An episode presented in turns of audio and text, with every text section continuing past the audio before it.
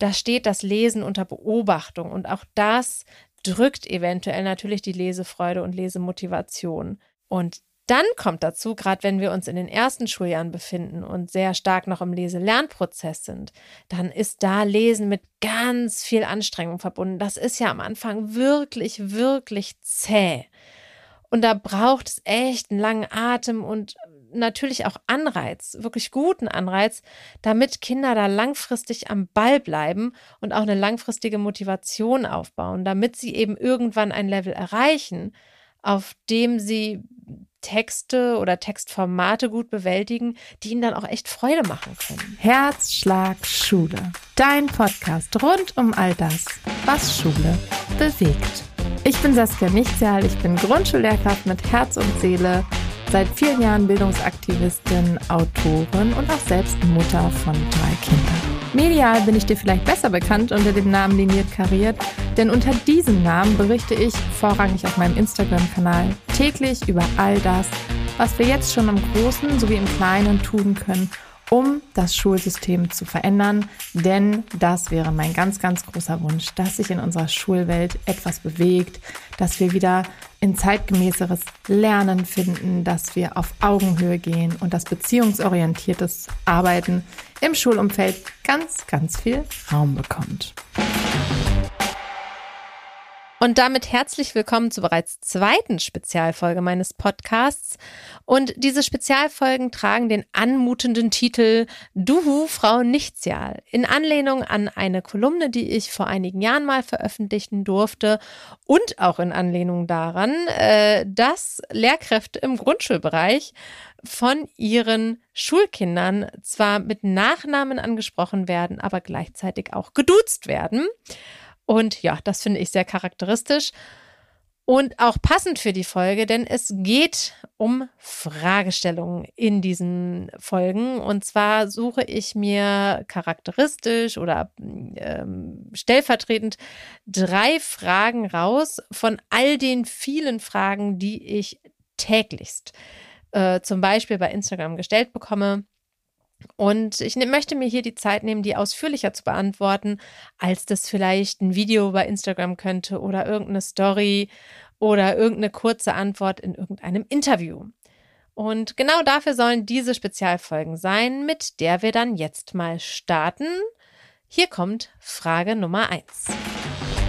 Du, Frau Nichtjal.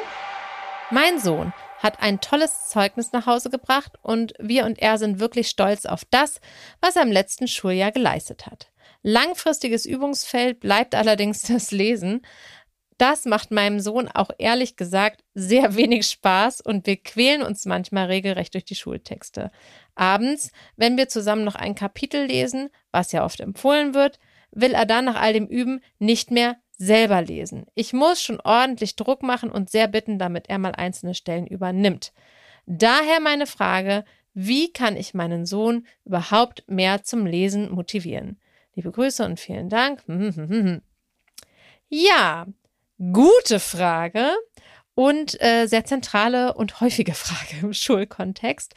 Und ich versuche die mal ein bisschen zu umreißen. Hier stecken nämlich zwei Dinge drin. Das eine ist eine gewisse Leseunlust, gerade wenn es um das schulische Lesen geht. Jetzt kann man sich natürlich fragen, naja, Lesen ist Lesen. Wo ist denn so der Unterschied zwischen dem schulischen Lesen und dem, ich sag mal, privaten Lesen?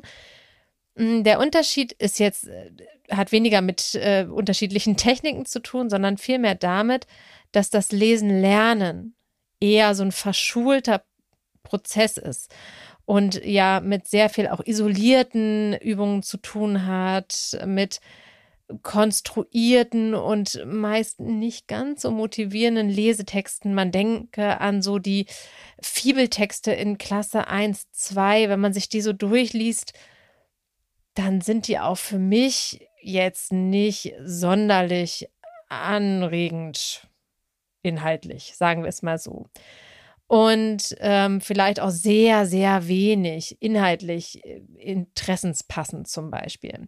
Und es schafft natürlich nicht unbedingt Lesemotivation. Hinzu kommt, dass das Lesen ähm, auch im schulischen Kontext bewertet wird. Da dient es überhaupt nicht vor, also nicht so wie im privaten Bereich, ähm, dem persönlichen Vergnügen oder dem persönlichen Interesse oder Entspannung und Erholung. Da steht das Lesen unter Beobachtung und auch das drückt eventuell natürlich die Lesefreude und Lesemotivation. Und dann kommt dazu, gerade wenn wir uns in den ersten Schuljahren befinden und sehr stark noch im Lese-Lernprozess sind, dann ist da Lesen mit ganz viel Anstrengung verbunden. Das ist ja am Anfang wirklich, wirklich zäh.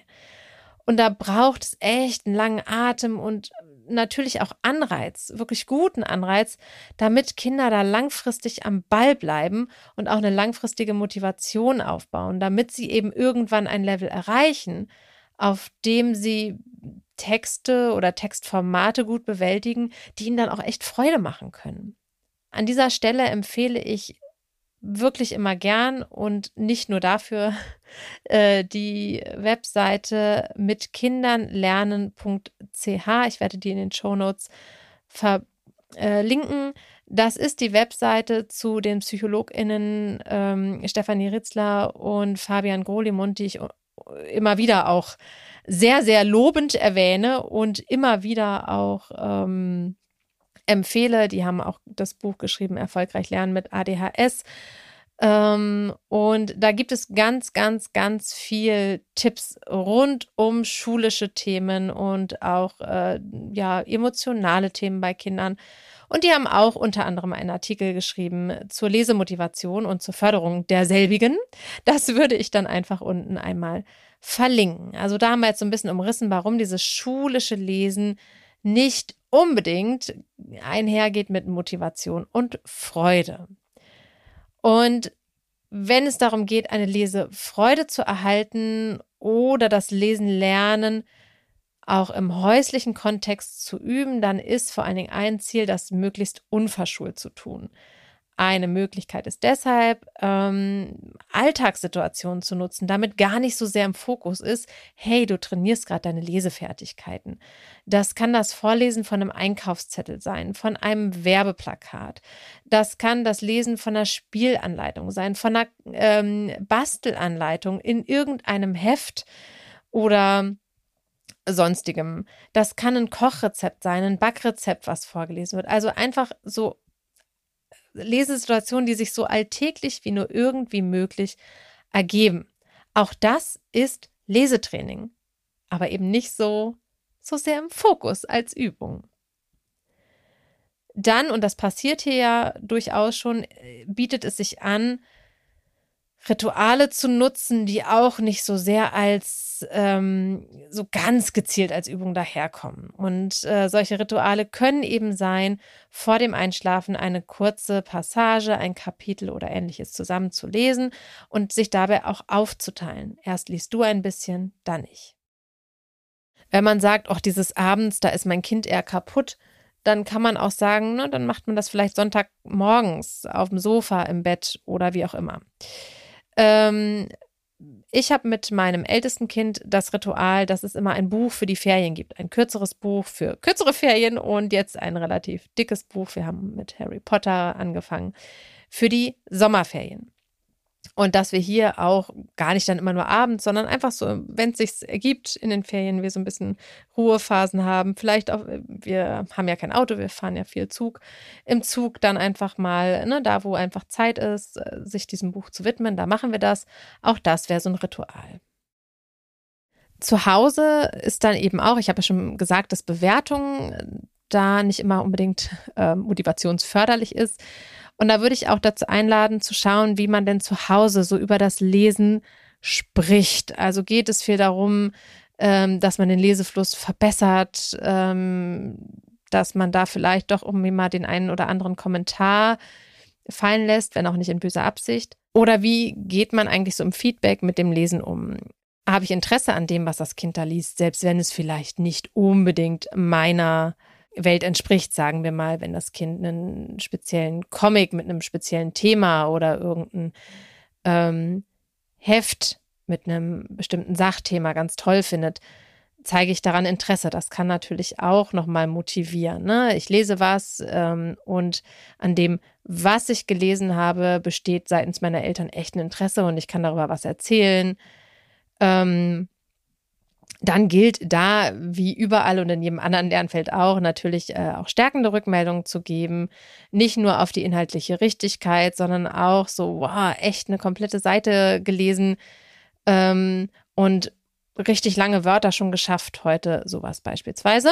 Und gerade im häuslichen Kontext darf freudiger Lesefluss über penibler Korrektur stehen es ist schon okay, hier und da ganz dezent ähm, und ganz schnell einfach so ein Wort zu verbessern und dann weiterzugehen im Text.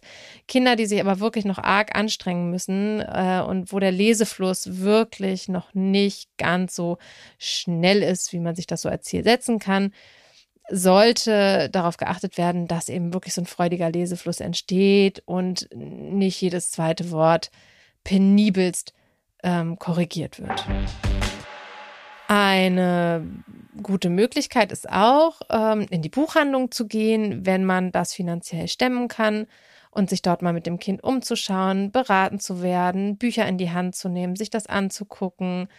Ist natürlich auch eine tolle Möglichkeit, einfach so sehr interessenspassende Bücher zu finden.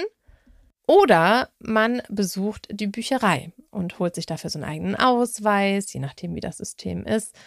Wir haben in unserer Nähe eine Außenstelle der Bücherei, die speziell nur Kinder- und Jugendbücher und Elternratgeber führt. Ist natürlich ein schönes Erlebnis, dorthin zu gehen. Ne? Kann auch ein toller Moment sein, irgendwie sich diese Zeit zu nehmen. Das klingt total plakativ, diese Empfehlung, aber die ist ein Puzzlestück des Ganzen. Dann plädiere ich sehr dafür, sich Textsorten zu öffnen, die vielleicht ganz oft nicht zu Unrecht den Anschein erwecken, nicht pädagogisch wertvoll zu sein. Und ich meine damit unter anderem Comics. Comics sind ein unglaublich tolles Übungsfeld für Lesen. Denn es ist eine ganz anregende Bildgestaltung. Ähm, es geht um Figuren, die Kinder ganz oft sehr spannend finden. Diese Bildgestaltung ist eben, wie gesagt, nochmal sehr motivierend es gibt einfach ganz schnelle Erfolgserlebnis, weil die Textmenge so überschaubar ist, kommt man halt im La also mit der Geschichte auch relativ schnell voran. Und man kann auch gut den Verlauf der Geschichte verstehen, wenn man wirklich erst im Lese-Lernprozess ist und vielleicht noch nicht jedes Wort sicher sitzt.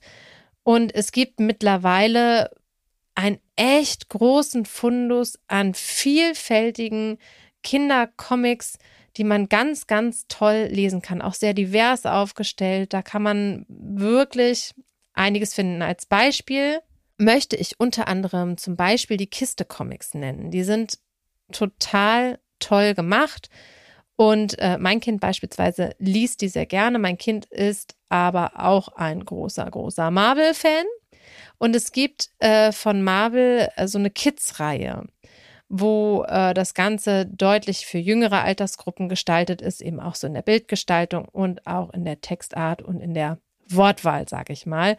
Und da gibt es beispielsweise Spider-Man und das liest mein Kind sehr, sehr, sehr gerne.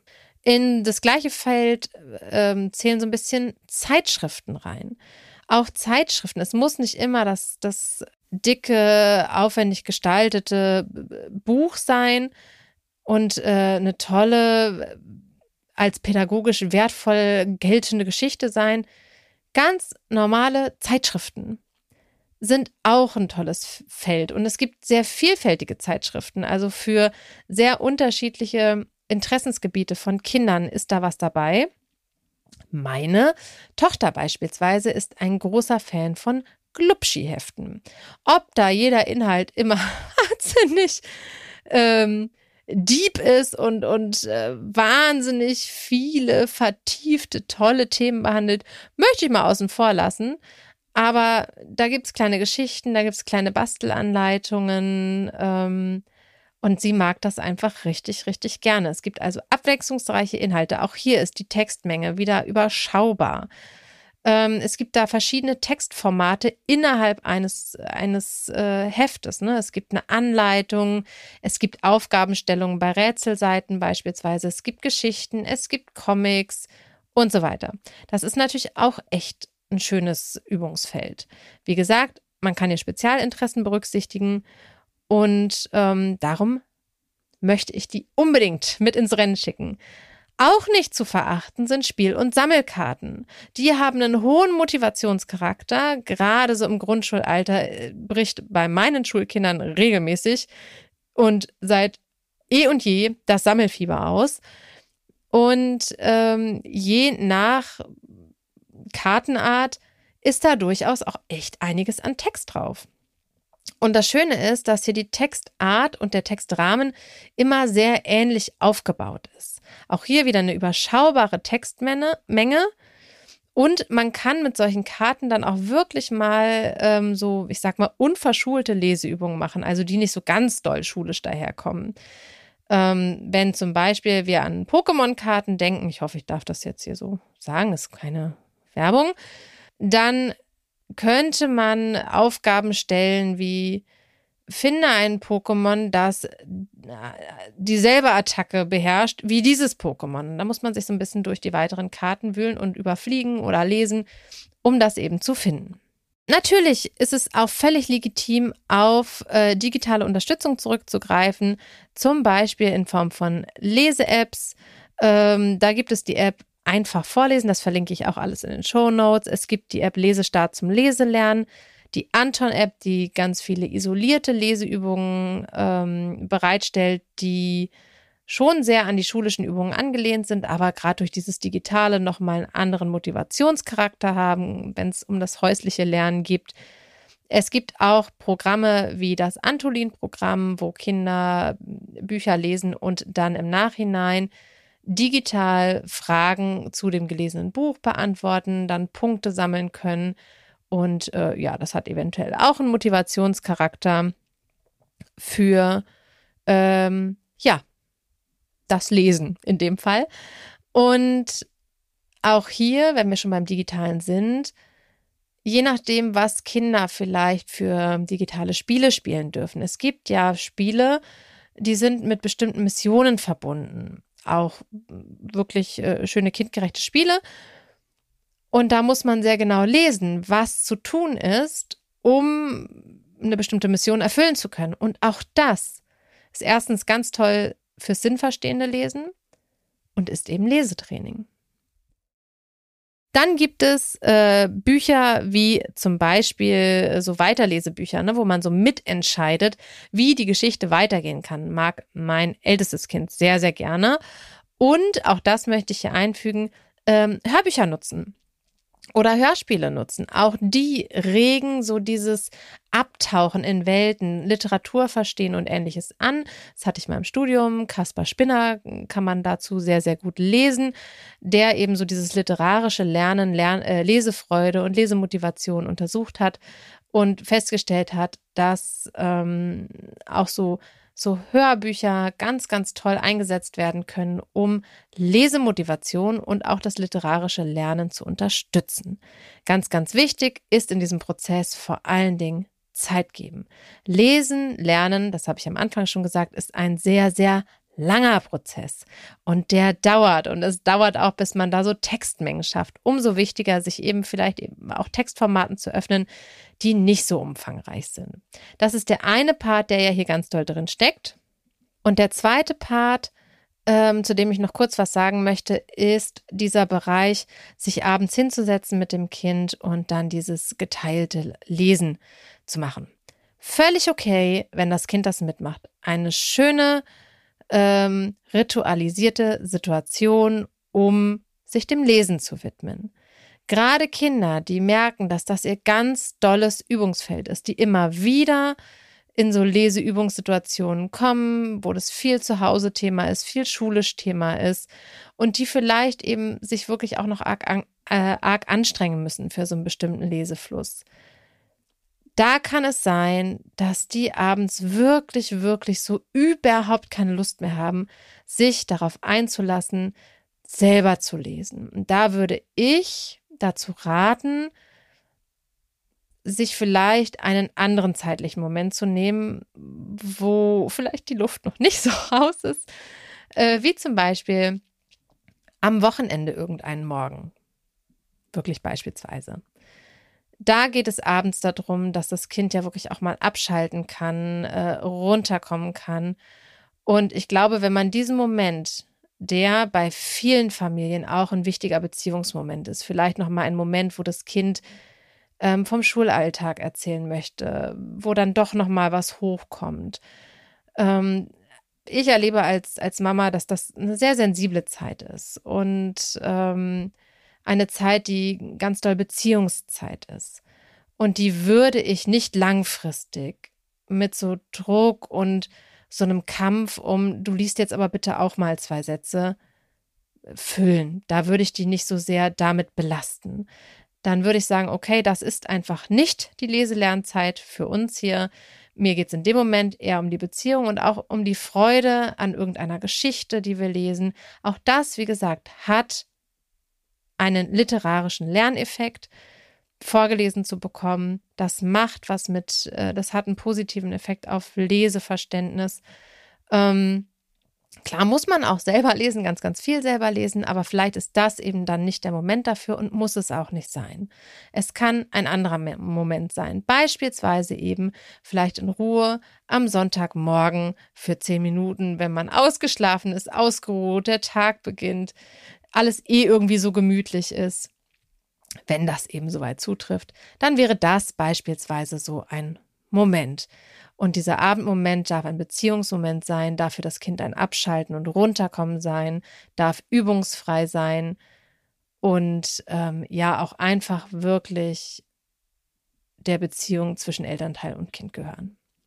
Das dazu. Ich hoffe, da waren ein paar Impulse dabei, so ein paar äh, Links und Sachen, die ich jetzt genannt habe, werde ich in die Shownotes. Kommen wir zu Frage Nummer zwei. Du, Frau Nichtjal. Ich bin noch nicht so viele Jahre Lehrkraft. Ich möchte mich aber unbedingt jetzt schon mit Lernbedürfnissen auseinandersetzen, weil mir total einleuchtet, dass es wichtig ist, diese im Blick zu behalten. Ich habe allerdings derzeit 27 Kinder in meiner zweiten Klasse. Gelingt es dir, echt immer allen Kindern gerecht zu werden? Ich finde das irre schwierig. Wir könnten jetzt diese Frage ganz schnell beantworten mit Nein. Dann wäre das fertig.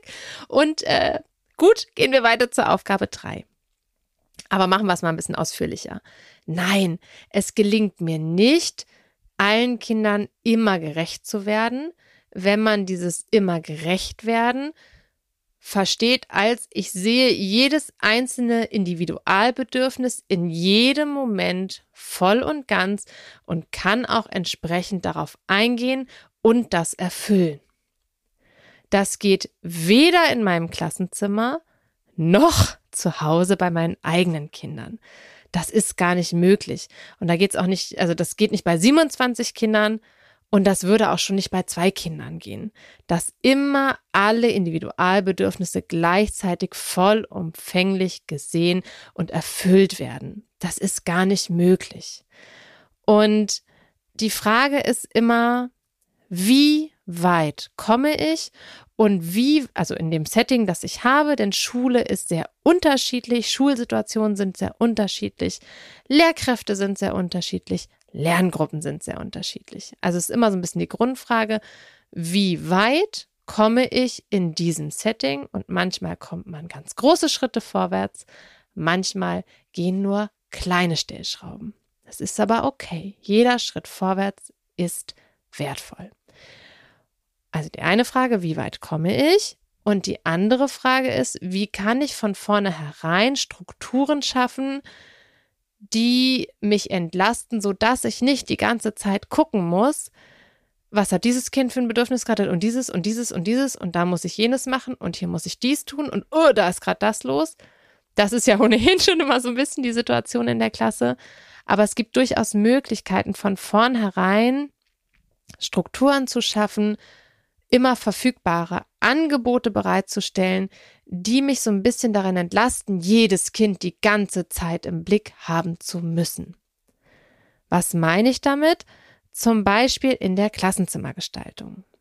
Wenn ich mein Klassenzimmer auf einen speziellen Charakter auslege und, und danach gestalte, also der Charakter, äh, der Lerncharakter, ähm, der stets und ständig gut damit lernt, auf dem Platz zu sitzen, nach vorne auf eine Tafel zu gucken, leise zu sein und so weiter. Ihr wisst, worauf ich hinaus will. Ähm, dann ist die Wahrscheinlichkeit, dass da gar nicht mal so viele Kinder mit abgedeckt werden, ziemlich groß. Und wenn ich den Rahmen sehr eng packe, die Strukturen sehr eng fahre, dann ist auch die Wahrscheinlichkeit, dass ich sehr damit beschäftigt bin, alle Kinder, die da so rausfallen, irgendwie auch im Blick zu behalten und mit anderen Dingen zu, äh, versorgen zu müssen, sehr groß. Und darum macht es Sinn, von vornherein, das sage ich ja immer und immer wieder, weil es aber auch so entlastend ist, zu schauen, wie kann ich möglichst viele Lernbedürfnisse und Lerncharaktere von vornherein mitdenken. Also kann ich mein Klassenzimmer so strukturieren, dass da Ecken sind, in denen leise und für sich und möglichst abgeschirmt gearbeitet werden kann, sind Bereiche zur Verfügung, wo in der Interaktion gelernt werden kann. Von einem großen Kreis, in dem wir uns alle treffen können, bis hin zu Gruppentischen und so weiter. Habe ich in meinem Klassenzimmer Angebote für Konzentration, also die klassischen Kopfhörer, gibt es Möglichkeiten, sich abzuschirmen. Erlaube ich grundlegend erstmal allen Kindern in Konzentrations- und Arbeitsphasen die Kapuze über den Kopf zu ziehen. Ähm, Habe ich vielleicht so ein, zwei kleine Fidget-Geräte, ich habe immer so eine Kiste dafür, habe ich das zur Verfügung, die sich jedes Kind einfach nehmen kann. Eine kleine Klammer, mit der, man, mit der man so rumspielen kann, vielleicht wirklich irgend so Fidget-Toy. Ähm, da gibt's ja, die sind ja seit Jahren sehr en vogue bei den Kindern. Gibt's ja einiges. Habe ich das zur Verfügung? Ähm, achte ich darauf, dass regelmäßig getrunken werden kann und auch gegessen werden kann. Denn das ist ein Bedürfnis von ziemlich vielen Kindern achte ich darauf, dass genügend Bewegungsangebote da sind. Entweder stetige, so fürs Lernen, eben durch so ein Fidget Toy, das hat ja auch was mit ständiger Bewegung zu tun. Oder auch Angebote, die wirklich da auch wieder äh, jedem Kind zugutekommen. Gemeinsame Bewegungspausen, Springseile, die irgendwo an der Wand hängen, dass man mal kurz fünf Minuten draußen Springseil springen kann. Irgendwie sowas. Und wenn das permanent zur Verfügung steht und ich eine gewisse Zeit natürlich am Anfang aufbringe, Kinder da in immer mehr Selbstständigkeit zu bringen, zumindest die meisten Kinder. Es gibt immer Kinder, die länger Begleitung brauchen, aber ich sag's aus meiner Erfahrung heraus, die meisten Kinder entwickeln da gut eine Routine, müssen vielleicht ab und an mal so gesamtheitlich erinnert werden. Aber im Großen und Ganzen kommen die da schnell in so eine Selbstständigkeit. Okay, wenn ich Durst habe, trinke ich einfach. Meine Flasche steht ja da. Oder boah, ist mir irgendwie gerade zu laut, ich, hole mir jetzt irgendwie die, die Kopfhörer. Und jedes Mal, wenn sowas passiert, ich trinke jetzt was, weil ich durstig bin, ich beiß, von meinem Brötchen ab, weil es völlig okay ist, das zu tun. Ich setze mir schnell meine Kapuze auf den Kopf, weil ich weiß, das ist für Frau Nichts ja total okay, da muss ich nicht jedes Mal fragen. Jeder dieser Momente ist ein Entlastungsmoment für mich und ein Moment, in dem ich nicht in der Verantwortung bin, dieses Bedürfnis bei dem Kind zu sehen und dem Kind zu sagen, was es für Möglichkeiten hat, diesem Bedürfnis nachzugehen jetzt oder das zu erfüllen oder wie es sich da gerade selbst unterstützen kann. Das ist am Anfang ein Weg, aber das ist letztendlich so das, wo schon ganz, ganz viel passiert, wenn wir daran denken. Und das ist so mein grundlegender Weg. Also, und die beiden Sachen gehören zusammen. Wie weit komme ich? Und wie kann ich von vornherein Strukturen schaffen, die eh schon möglichst viele mitdenken, viele Charaktere? Und wie kann ich die so weit eintrainieren mit den Kindern, dass sie da zunehmend selbstständiger werden? Das passiert nicht in zwei Tagen, passiert auch nicht in fünf Tagen. Das dauert. Wie weit komme ich? Gerade wenn ich dann sowas erzähle, dann ist das erste, was ich immer und grundsätzlich höre, ja, aber mein Klassenzimmer ist viel zu klein. Da kann ich gar nichts umstellen. Und wenn das so ist, dann ist das eben die Grenze. Dann ist das, wie weit komme ich, an der Stelle zu Ende. Dann sage ich, ja, mein Klassenzimmer ist zu klein, um hier groß umzustellen. Man kann ja trotzdem schauen, ob man neben der klassischen Sitzordnung trotzdem vielleicht ein, zwei kleine Plätze schaffen kann, wo wirklich Kinder arbeiten können, wenn sie mal ganz, ganz doll sich abschirmen müssen. Irgendwie, wenigstens ein, zwei Plätzchen. Wenn das auch nicht geht, dann ist das so. Dann ist das die Schulsituation. Aber da frage ich mich nicht, äh, was geht denn hier alles nicht, sondern wieder die Anregung oder die Einladung in die Frage, wie weit komme ich zu gehen? Denn dann weiß ich, okay, da komme ich nur so weit, das war jetzt nicht so weit. Was kann ich denn machen? Okay, aber das mit der Kapuze und das kann ich machen. Und das mit diesem, diesem Fidget-Ding da, das kann ich auch machen. Okay. Und dann gehört auch damit rein, und ich würde sagen, dass das in fast jeder Schulsituation und in jeder Individualsituation geht. Ähm, ich werde Kindern auch dadurch gerecht, dass ich sie erstmal in ihrem Lerncharakter annehme, dass ich mich nicht versteife auf einen spezifischen Lerncharakter und sage, so hat kindliche Konzentration und kindliches Lernen auszusehen und alle Kinder, die das nicht erfüllen, provozieren mich, ähm, sind, weiß ich nicht, was kann man denn für schwierige Haltung haben, sind schlecht erzogen beispielsweise oder, oder, oder. Ich tue schon ganz viel, ohne überhaupt ein Lernangebot gemacht zu haben, wenn ich Kindern mit einer bestimmten Haltung hier begegne. Und da werde ich schon ganz, ganz viel in diesem Kind gerecht, nämlich dem großen Bedürfnis nach Anerkennung und Wertschätzung und Teil einer Gemeinschaft sein. Ne, das ist ein ganz, ganz dolles Grundbedürfnis von Menschen. Und diesem Grundbedürfnis werde ich gerecht, wenn ich eine grundlegende Haltung von, davon habe. Ich gehe davon aus, dass du die Dinge, die du tust, mit einem nachvollziehbaren Grund tust. Und nicht aus Boshaftigkeit und nicht aus Provokationswille oder so, Darüber habe ich ja in der zweiten Podcast-Folge gesprochen, wie viel Haltung in unserem Beruf bedeuten kann. Dazu kann ich dich gerne einladen, das nochmal zu hören. Und wenn wir das machen als Fundament, dann sind wir schon ganz viel gerecht geworden. Und alles, was dann kommt, ist sozusagen die Kür. Und da gucken, wie weit komme ich. Und ein Stückchen kommt man immer. Und ich würde gerade, wenn man so im Berufseinstieg auch ist, dazu raten, nach und nach, Stück für Stück. Mich wieder einer Sache öffnen, zu gucken, wie läuft das, wie nehmen Kinder das an, müssen wir noch so ein bisschen nachjustieren. Ähm, ich erzähle ja gerne, dass ich, äh, obwohl ich schon, da war ich schon ganz doll auf dem Weg, hier viel beziehungsorientierter zu arbeiten und auf Lernbedürfnisse zu achten. Und trotzdem war ich bei, wir machen gemeinsame Essenspausen. Und ähm, ich bin mit einem Kind immer wieder, immer und immer wieder aneinander gerasselt. Äh, nicht schlimm, aber es war einfach was, was mir Energie gezogen hat und dem Kind sicherlich auch. Es hatte mal heimlich unterm Tisch gegessen. Fast jeden Tag hatten wir diese Diskussion. Und ähm, ne, wir haben eine gemeinsame Frühstückspause, die ich schön mache und, und es gibt die Fünf-Minuten-Pause, wo man essen kann. Und dieses Kind hat aber, wenn es ähm, gearbeitet hat, an seinen Aufgaben einfach unterm Tisch die Box gehabt.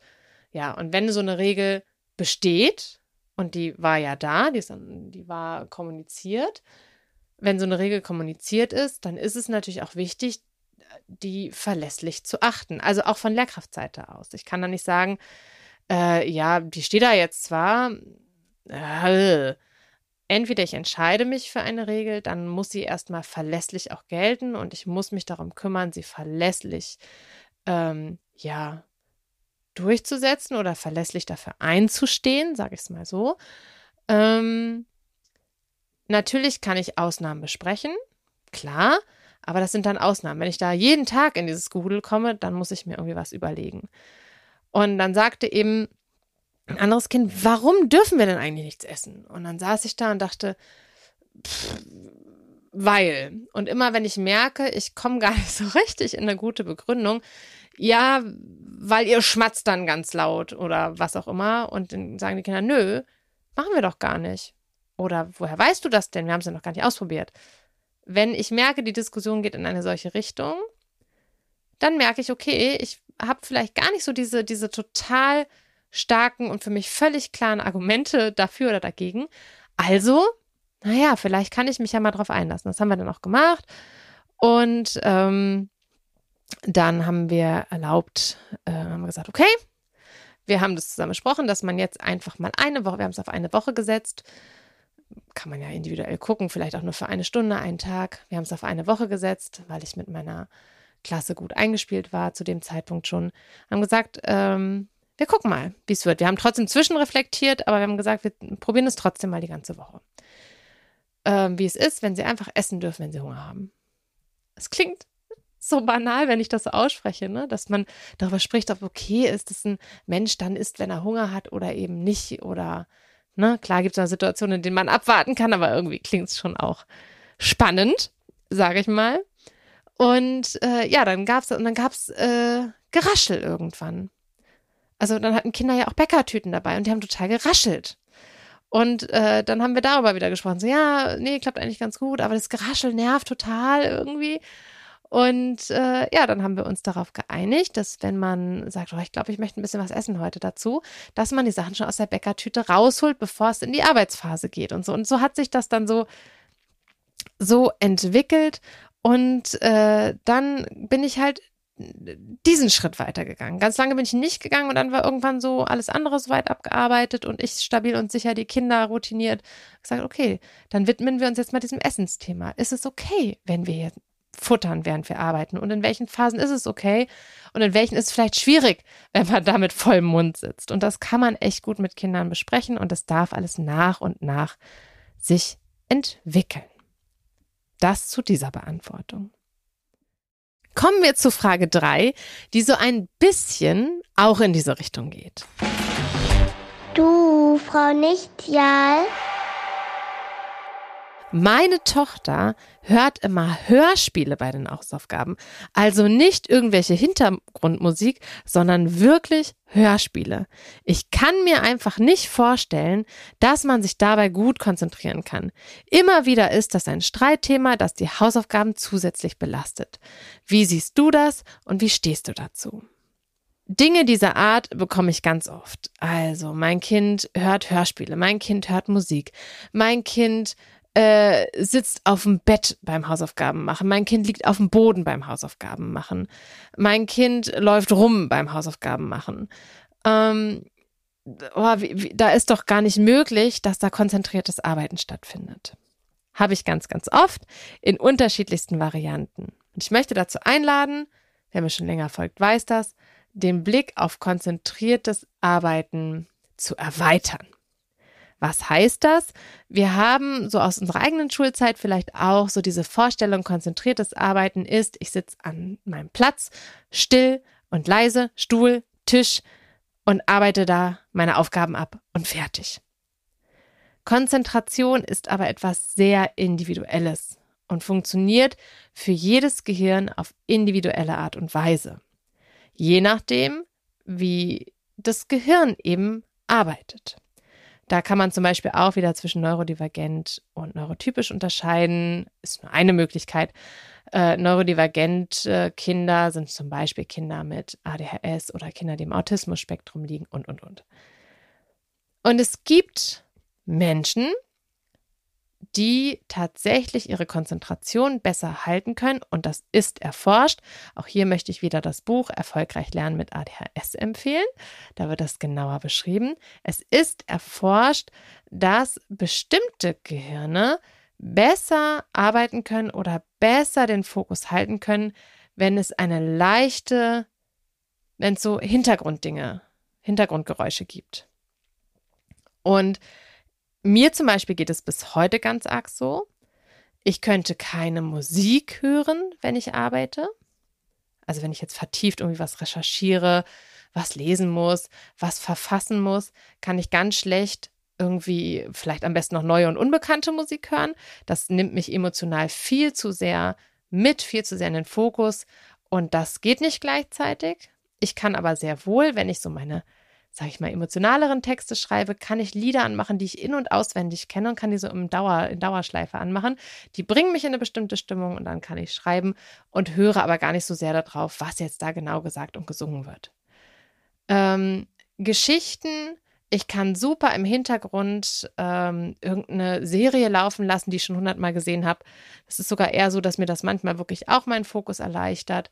Und woran ich das immer wieder ganz doll merke, wenn ich auf Reisen bin, ähm, also Zug fahre, das passiert durchaus hier und da.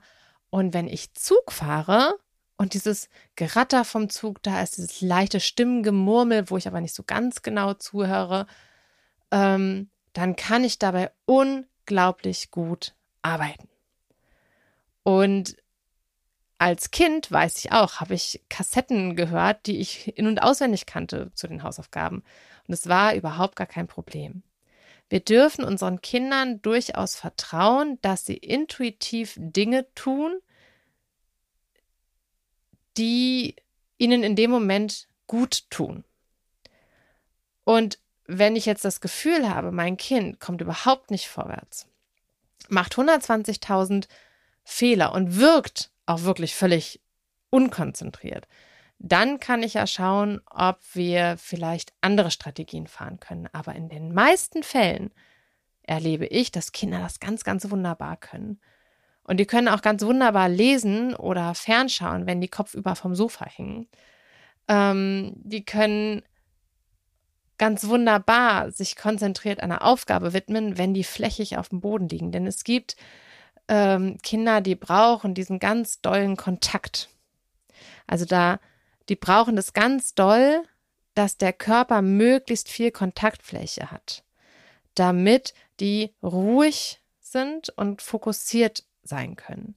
Und da würde ich dazu einladen, nicht so sehr auf das eigene vielleicht äh, aus Kindheitstagen antrainierte Bild von Konzentration zu schauen, sondern darauf zu vertrauen, dass Kinder intuitiv echt so einiges tun, damit die Bewältigung einer Aufgabe funktioniert. Ganz egal, welche Aufgabe das ist, in diesem Fall die Hausaufgaben. Ähm, ein Beispiel dazu, das ich auch gerne anbringe. Äh, es gibt ja so tragbare Boxen, ohne einen Namen zu nennen, auf denen man Hörspiele hören kann. Die kann man sich unter den Arm klemmen auch und gut irgendwo mit hinnehmen. Und meine Kinder mögen es, wie sehr viele andere Kinder, auch nicht so gerne, sich die Zähne zu putzen. Sie machen das, weil wir da doch drauf bestehen. Es ist jetzt nicht die Lieblingsaufgabe. Und so wie man sich selber manchmal einen Podcast auf die Ohren macht zum Putzen oder irgendwas im Hintergrund laufen lässt oder Musik laufen lässt, um sich für das Putzen zu motivieren und so das hinzubekommen, haben meine Kinder sich intuitiv irgendwann, ohne dass wir das als Strategie vorgegeben haben, diese Box unter den Arm geklemmt und haben die zu den Aufgaben mit hingenommen, die ihnen sonst schwerfallen, wo ihnen auch der Übergang in diese Aufgabe schwerfällt. Also vom Spielen zum Zähneputzen. Das ist ja kein schöner Übergang, ne? Etwas zu unterbrechen, was einem vielleicht Spaß macht, für etwas, was einem nicht so viel Spaß macht. Und da haben die sich diese Box unter den Arm geklemmt, dann haben sich weiter auf dieses Hörspiel konzentriert, ihre Pflichtaufgabe erledigt und sind dann mit dieser Box wieder abgezogen. Und das war das intuitive Anwenden einer Strategie, um sich einer Aufgabe zu widmen. Und ich würde sagen, dass den Kindern das gar nicht so ganz bewusst ist, dass das eine Strategie ist. Sie wird in dem Moment zu einer bewussten Strategie und damit auch zu einer Strategie, die sie vielleicht auf andere Dinge übertragen können, dann eben ganz bewusst, wenn wir kurz darüber sprechen. Und als ich das ein paar Mal beobachtet habe und dann dachte, ach, schau mal an, machen die völlig intuitiv. Das ist ja, fand ich total faszinierend. Und dann habe ich das mit meinen Kindern auch so besprochen, habe gesagt, ähm, ich habe den Eindruck, euch fällt es viel leichter, zum Zähneputzen zu gehen, wenn ihr dabei einfach euer Hörspiel weiterhören könnt. Ja.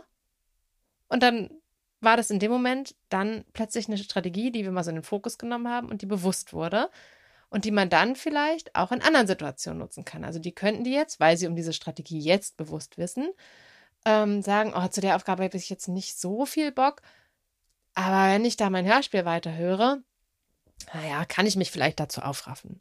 Jetzt haben meine Kinder auch mittlerweile ein Alter erreicht, also die beiden Älteren, äh, in dem das gut geht, sagen wir es mal so. Genau. Also wirklich ähm, aufs Kind schauen. Die machen intuitiv ganz, ganz, ganz viel richtig und ganz viel, weil sie so gerne kooperieren wollen und weil sie Dinge erfüllen wollen. Machen die intuitiv ganz viel, um das auch irgendwie zu schaffen. Und wenn man da mal so ein bisschen beobachtet, kriegt man einen guten Eindruck davon, was dem eigenen Kind beim Lernen gut tut. Ein Kind, das auch oft aufsteht und dann sich hinter den Stuhl stellt, braucht offensichtlich irgendwie Bewegung. Ähm, da kann man da dann zum Beispiel auch Dinge anbieten und sagen, na, ich habe den Eindruck, ähm, dir fällt es leichter, dich darauf zu konzentrieren, wenn du immer mal wieder aufstehst zwischendurch. Entweder die Strategie passt eh und ihr sagt, oh, aus irgendwelchen Gründen ist das, ist das keine familienkompatible Strategie, dann kann man eben gucken, wie können wir diese Bewegung zum Beispiel anders gewährleisten. Also da nicht so sehr von dem gängigen Bild leiden lassen, sondern der Intuition der Kinder vertrauen, diese Dinge vielleicht auch besprechen und sichtbar machen. Das ist nämlich ganz toll, weil dann können sie es danach selber abrufen und ähm, ja, dem Kind da auch eine gewisse Expertise für sich selbst zuzusprechen und sich diesen ähm, Kampf darum vielleicht wirklich zu sparen, denn Hausaufgaben können ja schon anstrengend genug sein. So, und das waren jetzt, wenn ich richtig gezählt habe, drei Fragen, drei mal wieder ausführliche Antworten. Kurzfassen ist nicht so mein Ding. Ich hoffe, du konntest einiges für dich mitnehmen und ich freue mich auf die nächste Folge. Herz zählt, deine Saskia.